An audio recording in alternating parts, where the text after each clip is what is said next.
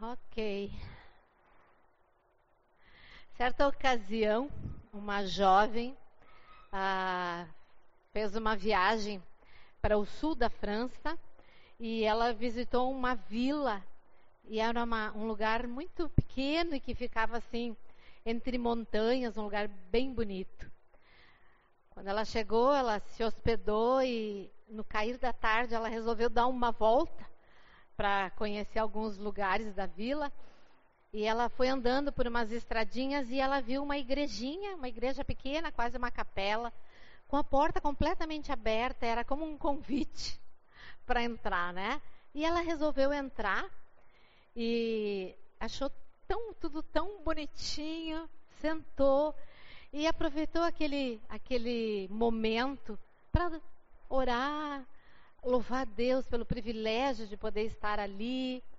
E ela ficou orando e ficou contemplando a Deus e a sua beleza. Então ela começou a observar assim a, a, o lugar, né? Depois de um certo tempo, e ela olhou para cima quando ela estava orando e, e chamou a atenção dela que não havia qualquer instalação de luz, nenhum tipo de lâmpada ou de qualquer coisa que pudesse iluminar aquele lugar. E ela achou aquilo tão interessante. Aí ela foi olhando em volta, foi olhando pelas laterais, não tinha nada. E era uma igrejinha com bancos. E ela observou então que nos bancos distribuídos em vários lugares havia vários bocais ou spot que chama, né, que é onde vai a lâmpada, sem lâmpadas, espalhados assim pelos bancos. Ela achou aquilo tão interessante. E enquanto ela estava pensando sobre aquilo, era de tardinha, assim, a noite foi caindo e ela ouviu conversas e pessoas começaram a chegar. E aí ela viu que ia ter um, uma celebração, um culto, né? Naquele momento ela pensou, ah, eu vou ficar e vou, vou assistir. Só que na medida que as pessoas foram chegando, algo muito interessante aconteceu. As famílias, cada uma, traziam lâmpadas. E elas tomavam o seu lugar e aonde elas se assentavam, elas atarrachavam as lâmpadas. E em pouco tempo, na medida em que as pessoas encheram aquele lugar, ele ficou completamente iluminado. Numa claridade imensa. E aí ela conseguiu ver que lá na frente no altar havia um escrito bem grande: Santidade ao Senhor. E ela ficou profundamente tocada, assistiu então, adorou a Deus com aqueles irmãos ali, achou tudo muito interessante. Quando ela voltou, né, para a hospedaria, ela comentou sobre aquele lugar e o quão interessante foi aquilo. Cada pessoa trouxe a sua luz para aquele lugar. E aí os, o pessoal da hospedaria falou assim: "Ah, o nome dessa igreja é Igreja das Lâmpadas". Porque as pessoas quando vêm aos cultos, às celebrações, elas trazem a sua lâmpada. E aí ela ficou pensando, que interessante, né? que interessante. E, e, chamou a atenção dela o quanto aquele lugar ficou iluminado e ela deduziu, né? Uma igreja bem iluminada é uma igreja cheia de adoração. Uma igreja onde há uma penumbra, digamos assim, há uma escuridão, né? Uma igreja com pouca luz. É uma igreja com poucos adoradores. Isso como uma ilustração, porque hoje de manhã eu queria conversar sobre a prática da adoração. Ah, no material, eu tenho usado muito, não sei quantos de vocês já usaram e, e já utilizaram desse livro, As Dez Escolhas de Vida, de Bob Perduet. Eu e a Paula estamos quase no final dele já, né, no nosso discipulado, é maravilhoso. Ah, quando ele fala sobre adoração, ele, ele, eu copiei uma frase que ele coloca que eu achei muito interessante. Ele diz assim: adoração é a resposta do nosso coração à presença e experiências com o Pai. Eu vou repetir, ler de novo e vocês me acompanhem. Adoração é resposta do nosso coração à presença de Deus e experiências com o Pai. E eu quero pensar um pouquinho em cima dessa afirmação. E o primeiro ponto que uh, eu queria trazer é sobre adoração pessoal. Nós podíamos também colocar ali adoração individual. E nós vamos tratar dois pontos: a adoração individual e a adoração coletiva.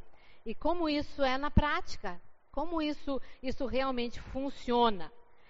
Então, se Bob Perdue faz essa afirmação de que a adoração é a resposta do coração à presença de Deus, que motivo pessoalmente nós temos para adorar? Agora pensa comigo. Todos nós que aceitamos Jesus, todos nós que reconhecemos a obra de Jesus na cruz em nosso favor, nós somos capazes de perceber quão prisioneiros nós éramos. Nós, se olhamos para o passado da nossa vida, antes de Jesus, nós vemos que éramos desprotegidos, pessoas envergonhadas, muitos de nós, pessoas feridas, muitos de nós, e se não todos nós, expostos a praticar qualquer coisa que a nossa carne desejasse. E muitos de nós talvez não o fazíamos por questões de educação ou tabus ou qualquer outra coisa, mas a essência do nosso coração era praticar toda sorte de pecado. Éramos pessoas cheias de mágoas, imoralidade, vícios, maus hábitos, inveja, ódios, etc. E assim então que a gente é resgatado por Jesus, algo muito interessante acontece e cada um de nós que, especialmente aqueles que conheceram Jesus na vida adulta, são bem capazes de lembrar uh, do quão assim maravilhoso é que quando nós entramos nessa jornada de andar com Jesus, nós começamos a experimentar outras coisas. É diferente de que como era a nossa vida antes de Jesus. E nós começamos a entender a graça. E nós começamos a perceber, na medida em que andamos com Jesus, que a graça é como uma água refrescante num momento de muita sede e calor. E essa graça refrescante, ela vai entrando nos porões da nossa alma e vai limpando e vai curando a nossa vida e vai nos despertando, né? E aí, no lugar das feridas, no lugar das mágoas, no lugar da inveja e de tantas outras coisas, da vergonha, muitas vezes, de tantas outras coisas, nós vamos ah, sendo então despertados para um relacionamento com um Deus maravilhoso que não levou em conta quem éramos e que em Jesus nos traz então essa nova vida. E isso vai resultar automaticamente numa resposta de adoração. Mas que Deus incrível e mar maravilhoso é esse que fez uma coisa dessas na minha vida. Só que esse processo de cura, de transformação, de resposta à adoração, ele é um processo gradativo. À medida em que nós vamos andando com Jesus, nós vamos crescendo na adoração e nós vamos crescendo no entendimento. E nós vamos sendo transformados, como a Bíblia diz, né, de glória em glória. E a nossa adoração vai se tornando mais íntima, mais pessoal, mais consistente. Então é assim que deve ser na nossa vida. Só que algumas coisas nós precisamos entender nesse processo. Primeiro, que a adoração não é feita de formas ou ideias. O que, que eu quero dizer com isso? Para nos ajudar a entender, é assim, a adoração, a adoração verdadeira, não é cantar. É muito mais do que isso, isso é parte né, da adoração. A adoração verdadeira não é feita de, ah, como eu acho que deve ser, conforme o meu gosto, eu vou adorar a Deus. Isaías 1, e se vocês quiserem abrir, nós vamos, não é o nosso texto base, mas Isaías 1, é muito interessante. O povo vinha a Deus, o povo fazia tudo certinho, eles tinham uma forma correta, eles tinham uma ideia clara do que eles deviam fazer. na sua adoração e a resposta de Deus para aquilo que o povo estava fazendo é chocante. Olha, por exemplo, versículo 13. Deixa eu achar aqui. Ele vai dizer o seguinte para o povo: parem de trazer ofertas inúteis. E aí Deus vai dizer: o incenso de vocês, e nós podíamos trocar aí a adoração de vocês, é repugnante para mim, porque eles se apegavam à forma. Não havia uma atitude correta na maneira como o povo adorava. Por quê? No versículo 16, Deus vai dizer: lavem-se, limpem-se, removam suas obras más para longe, parem de fazer o mal. E o mais lindo de tudo que ele vai dizer no versículo 18: venham, vem, vamos conversar. As versões antigas dizem, vamos arrazoar, ou seja, vamos trocar ideias sobre isso. E ele diz aqui na nossa, na nossa versão: vamos refletir juntos. Embora os seus pecados sejam vermelhos como escarlate, eles se tornarão brancos como a neve, e embora sejam rubros como púrpura, como a lã se tornarão, se vocês estiverem dispostos a me obedecer. Então, a adoração genuína e que Deus espera de nós não é feita de formas é feita de um coração completamente transparente e correto aos olhos do Pai. E vamos mais adiante um pouquinho. Então, a verdadeira adoração vai brotar de um coração que entendeu do que é que nós fomos libertos. Mas eu disse que há um processo, há um processo na nossa vida que vai nos levando a nos tornar cada vez melhores adoradores. Só que esse processo, e presta atenção, esse processo só se desenvolve na nossa vida se nós estivermos realmente, realmente desenvolvendo um devocional na nossa vida. O que seria isso? Nós precisamos nutrir a nossa alma. Nós precisamos nutrir a nossa vida com o quê? Com a palavra de Deus. Nós precisamos derramar o nosso coração diante de Deus. Isso é devocional. E essa é uma coisa que deve acontecer não de vez em quando na nossa vida, não só quando as coisas apertam e eu preciso de socorro, não só quando eu estou desesperado diante de circunstâncias difíceis da minha vida. Essa é uma coisa que deve acontecer diariamente na nossa vida. Ela não precisa ser feita de formas, né? mas ela deve, de, de alguma maneira, acontecer.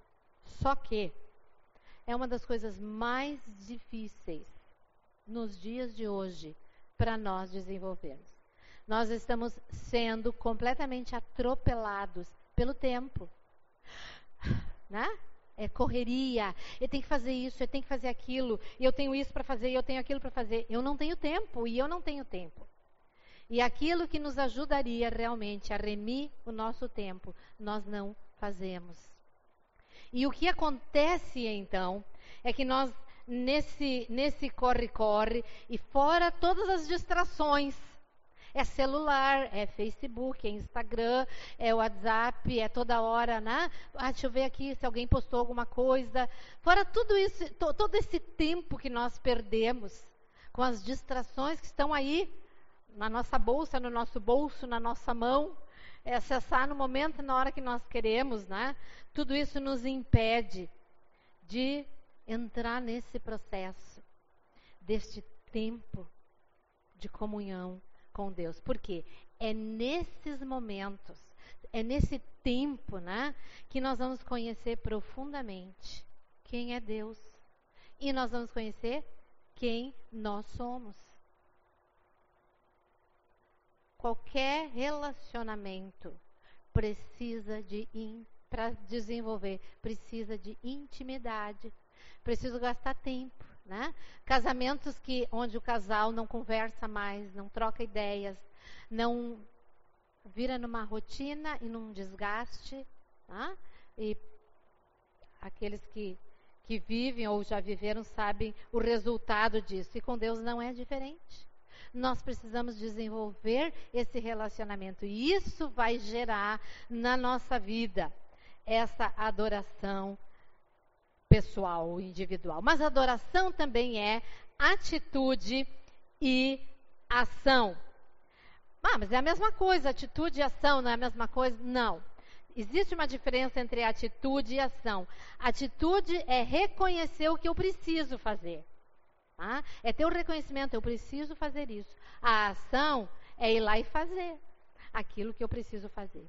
A verdadeira adoração ela é feita de atitude e de ação. E nós vamos entrar um pouquinho, um pouquinho mais uh, uh, falando sobre isso.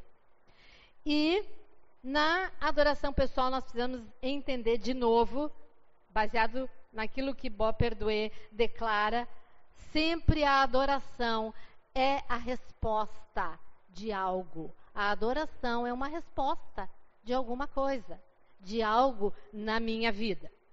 Agora, se a adoração é uma resposta, a, o que precisamos pensar é o que é que está estimulando na nossa vida essa resposta.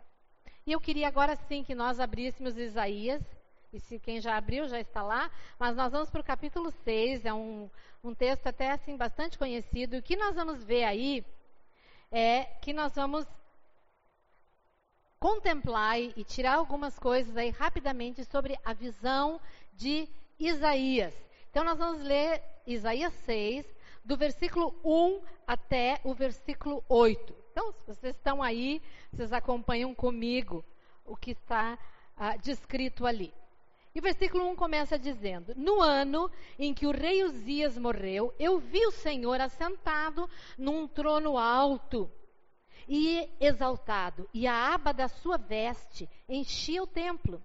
Acima dele estavam serafins. Cada um deles tinha seis asas. Com duas cobriam o rosto, com duas cobriam os pés, com duas voavam. E proclamavam uns aos outros: Santo, Santo, Santo é o Senhor dos exércitos. A terra inteira está cheia da sua glória. Ao som das suas vozes, os batentes das portas tremeram e o templo ficou cheio de fumaça. Então gritei: Ai de mim, estou perdido, pois sou um homem de lábios impuros e vivo no meio de um povo de lábios impuros. Os meus olhos viram o Rei, o Senhor dos Exércitos. Logo, um dos serafins voou até mim, trazendo uma brasa viva que havia tirado do altar com uma tenaz.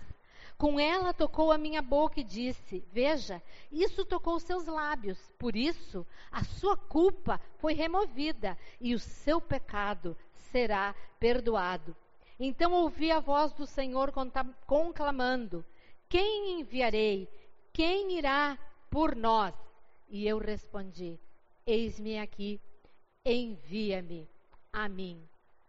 O que nós vemos aí é Isaías tendo uma visão e uma noção muito clara da presença de Deus. E essa presença de Deus estimulou Isaías a uma atitude e estimulou Isaías a uma ação. Olha, vejam comigo, o que, é que foi que Isaías viu? Primeiro, ele viu Deus sentado num trono. Então ele começa dizendo isso, né? Ouviu o Senhor assentado num trono alto. E isso deixou claro para Isaías que Deus é um Deus soberano, está assentado sobre um trono. que mais que ele viu? Ele viu que Deus, fala ali nessa visão, né? que a, a orla do seu vestido preenchia todo o lugar, todo aquele espaço estava preenchido com a presença de Deus. Nós podemos deduzir que Isaías percebeu a onipresença de Deus. Deus está em todo o lugar, ele preenche todos os lugares. O que mais que ele viu? Ele viu que as portas tremeram. Diz que ao som, né, versículo 4, das vozes, né, desses anjos, os batentes das portas tremeram e o templo ficou cheio de fumaça. Ele viu o que? O poder, o poder de Deus. E então houve uma atitude da parte de Isaías. E que, ah, desculpe, eu pulei, né? Antes disso, ele ouviu os anjos declarando o quê? Santo, santo, santo é o Senhor.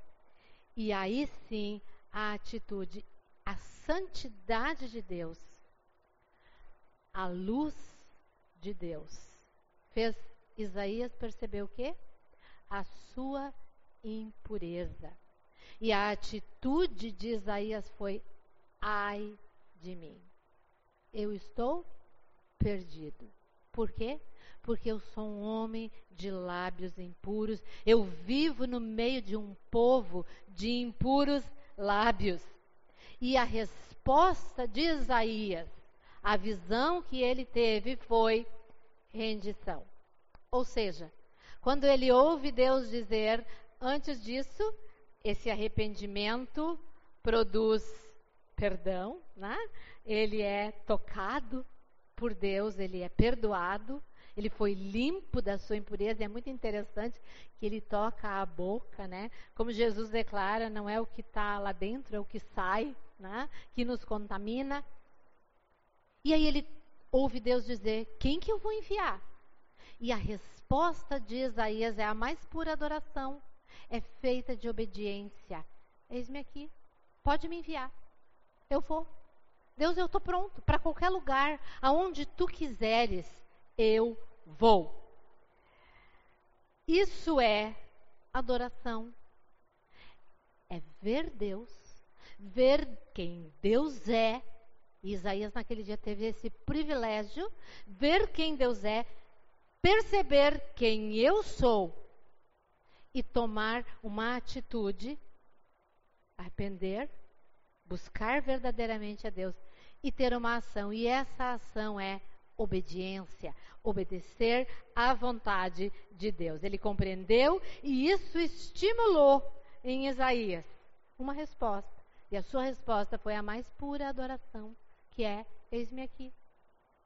Faz comigo o que o Senhor quiser. E eu quero mostrar mais uma visão, a visão de João. E agora nós vamos para o último livro da Bíblia, Apocalipse, capítulo 1.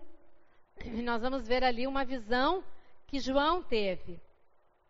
E nós vamos ler do versículo 9 até o versículo 19. Apocalipse 1, 9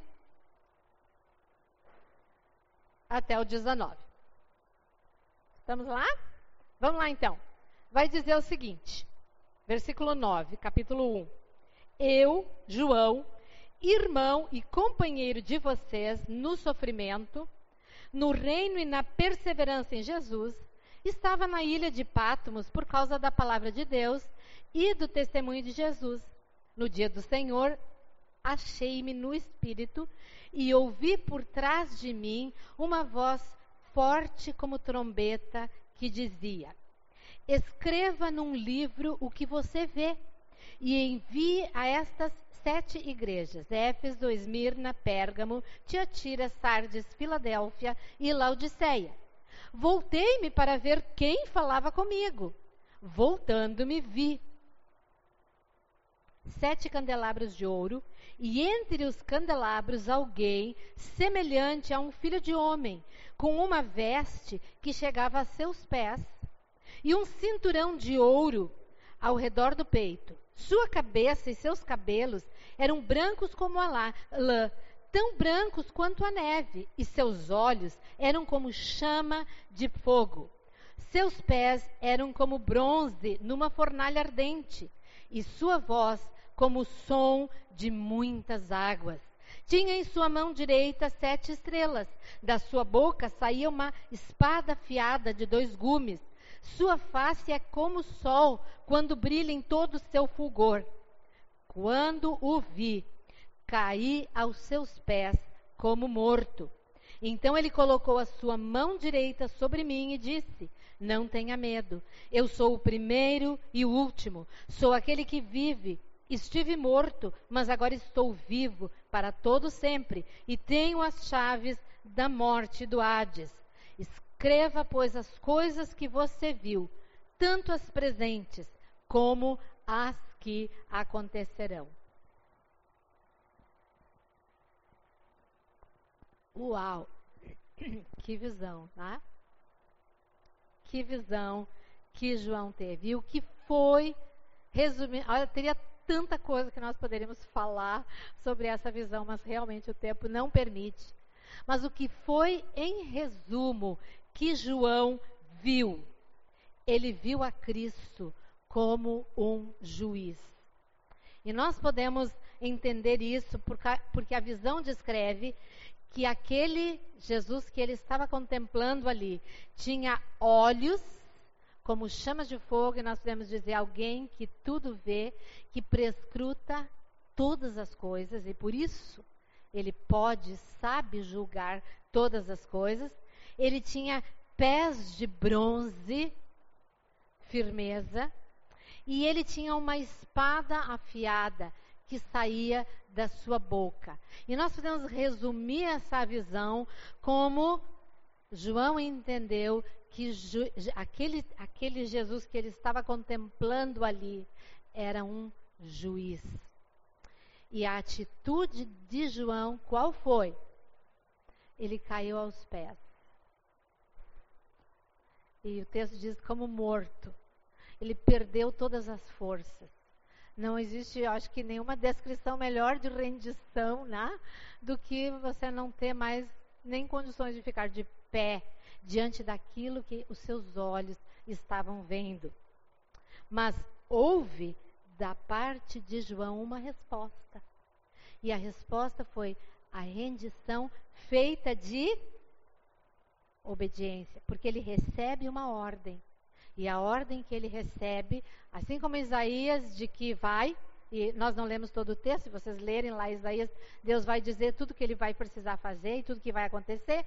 Mas para João ele diz: escreve, escreve isso que tu viu e escreve para cada igreja dessas mencionadas uma carta. E o que João faz, ele podia dizer: mas vão achar que eu sou um louco. Não, Jesus, eles vão achar que, que coisa idiota. Não, a resposta de João foi imediata. Foi obediência. Se vocês lerem e continuar lendo, vocês vão ver o quanto João foi obediente na sua visão. Isso é adoração. Isso é adoração, compreender a presença de Deus, que estimula então uma atitude, que é algo que vem do nosso coração, que é feito de humildade, arrependimento, reconhecimento, mas que também leva a uma ação, que é feito de obediência. Isso é verdadeira adoração. Pensa comigo. Ah, mas alguém de nós teve algum tipo de visão semelhante a essa? Alguém aí já teve? Acho que não, né? Mas sabe, sempre que nós abrimos esse livro, nós temos o privilégio de contemplar esse Deus. Toda vez que nós lemos a palavra de Deus, nós temos uma visão de quem Deus é. E essa visão, ela vai se ampliando na medida em que nós conhecemos, na medida em que nós respondemos, na medida em que tenhamos uma atitude de, de confrontar nossa vida com aquilo que nós estamos lendo e nós partimos para a ação, que é a obediência àquilo que esta visão está nos trazendo. Então a resposta nossa deve ser de uma atitude de humildade, de amor, de louvor, de gratidão, de admiração. A ação na nossa vida deve ser se curvar, que é uma das, das definições de adoração, curvar-se né? se curvar, reconhecendo a, a mesmo que, que, que, a adoração não é forma, mas isso vai nos levar a cantar, Isso vai nos levar a rir, isso vai nos levar à alegria, isso vai nos levar a chorar, isso vai nos levar a uma verdadeira e constante adoração. A visão hoje é a sua palavra. E se tu não tem uma visão de Deus, é porque tu não lê e não estuda e não contempla a sua palavra. Por mais difícil que seja, se tu não fizer isso, tu não tem uma visão de Deus e no, tu não tem um estímulo para ter uma atitude e uma ação de adoração diante de Deus.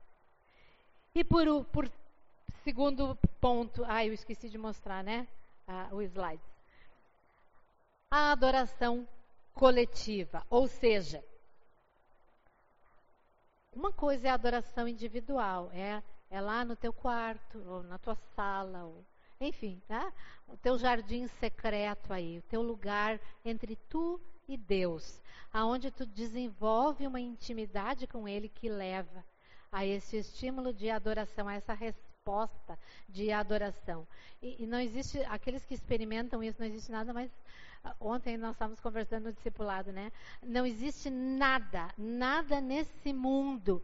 Aqueles que experimentam a presença de Deus e quando tu começa a adorar a Deus e, e tu contempla quem Deus é, não existe nada que dá mais prazer ao nosso coração do que aqueles momentos.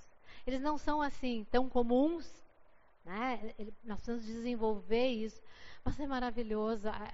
Parece que o nosso coração vai se romper, pelo menos eu choro feito um bebê, e olha que eu não sou de chorar, né? Mas esses momentos de adoração são indescritíveis e são maravilhosos. E eu lamento que eu não desfruto muito mais disso. Sou desobediente, assim como vocês, muitas vezes, nessa, nesse quesito. Mas temos também os momentos de adoração coletiva. E o que é que, como é que nós podemos definir então a adoração coletiva? Ou seja, quando o corpo se reúne, seja na célula, seja numa celebração, num culto público, é expressa a visão que se teve na intimidade com o Pai. Agora presta atenção nisso. A adoração coletiva, ela se expressa naquilo que aconteceu durante a semana no meu tempo com o Pai, com Jesus, com o Espírito Santo. Então, ela expressa a visão que eu tive. Isso eu vou dizer para vocês, é assustador, porque parece que, como igreja de Jesus, muitas vezes nós perdemos o rumo. E eu não estou falando só aliança bíblica, né? As igrejas de um modo geral.